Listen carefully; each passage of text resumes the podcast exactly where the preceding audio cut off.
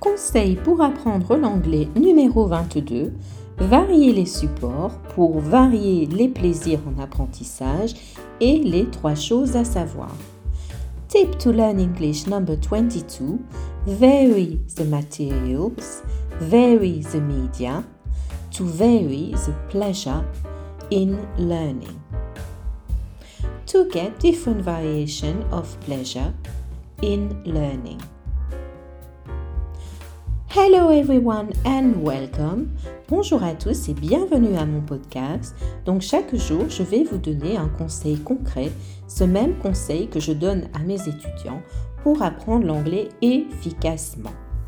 Donc hier, je vous avais parlé qu'il était très important euh, d'apprendre l'anglais en s'amusant et que l'humour, ce caractère vraiment qui nous différencie du, du euh, royaume animal, par exemple, était très important.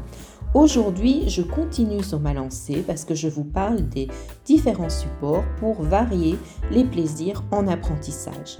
En fait, ce que nous n'aimons pas et ce que notre cerveau n'aime pas, c'est la routine. Our brain doesn't like routine. Donc si vous faites la même chose tout le temps, cela va devenir barbant à la longue doing the same thing over and over again becomes very soon very boring. Donc ce que je vous conseille, c'est de varier les supports. C'est-à-dire, que faites-vous pour apprendre l'anglais? Je vous avais dit qu'il fallait avoir un but, qu'il fallait avoir un plan d'action. Et que ce plan d'action devait être rempli de toutes sortes d'actions. Donc les actions, vous pouvez varier les supports. C'est-à-dire, vous pouvez faire des écoutes, des podcasts, vous pouvez écouter des films, vous pouvez également lire des articles. So you can watch movies, you can listen to podcasts, you can read articles. Euh, vous pouvez donc aller voir mes formations euh, en ligne, par exemple, faire des petits exercices interactifs. Donc il y a plein de choses que vous pouvez faire pour améliorer votre anglais. L'idée est de varier les supports pour varier les plaisirs, c'est-à-dire ne pas faire tout le temps la même chose, vraiment changer votre routine. Et il y a trois façons de le faire. First of all, you have to uh, try a new support, something new.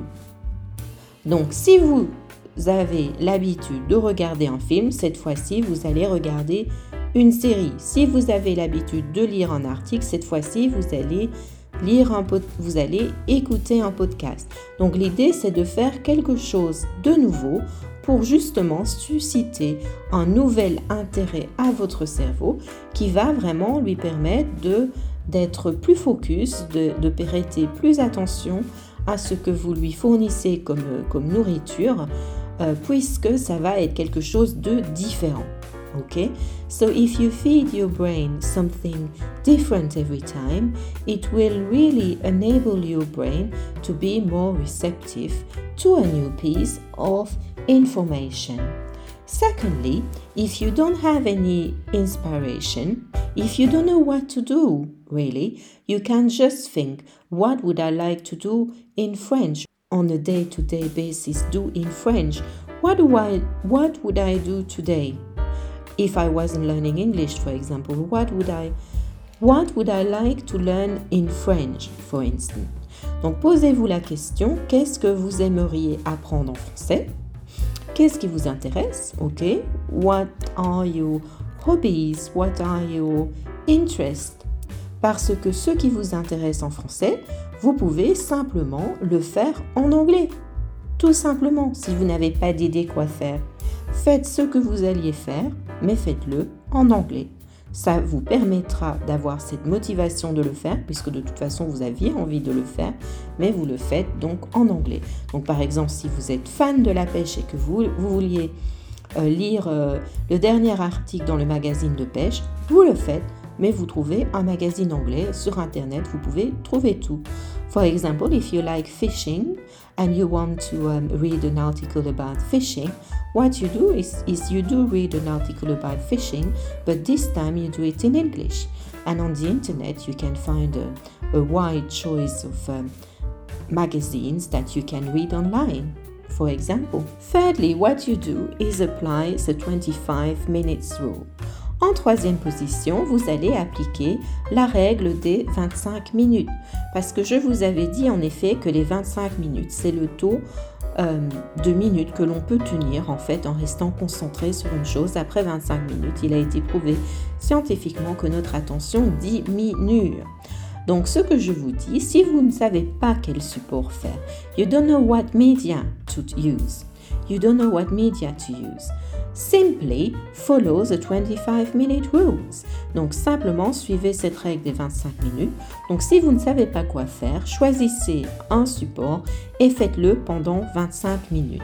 Si vous pensez qu'après 25 minutes, vous avez envie de continuer, vous continuez après les 5 minutes de break, mais au moins vous avez démarré. Parce que le principal, c'est d'avoir l'intention et de démarrer. Et si après 25 minutes, vous en avez ras-le-bol, eh bien, vous arrêtez. Simply you start because what is very important is to get going. So you do the 25 minute rules. You start whatever you want to do for 25 minutes. Then you apply the 5 minute break. And after the 25 minutes and the 5 minutes break, if you really feel like carrying on because you have a surge of interest suddenly, then you carry on, but at least you will have done 25 minutes.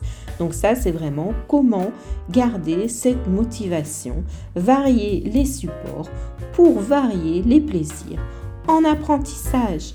Donc ça, c'était le conseil pour apprendre l'anglais numéro 22. J'espère que cela vous a été utile.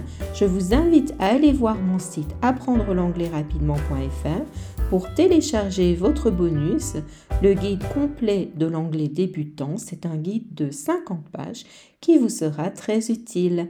See you tomorrow. Bye bye for now.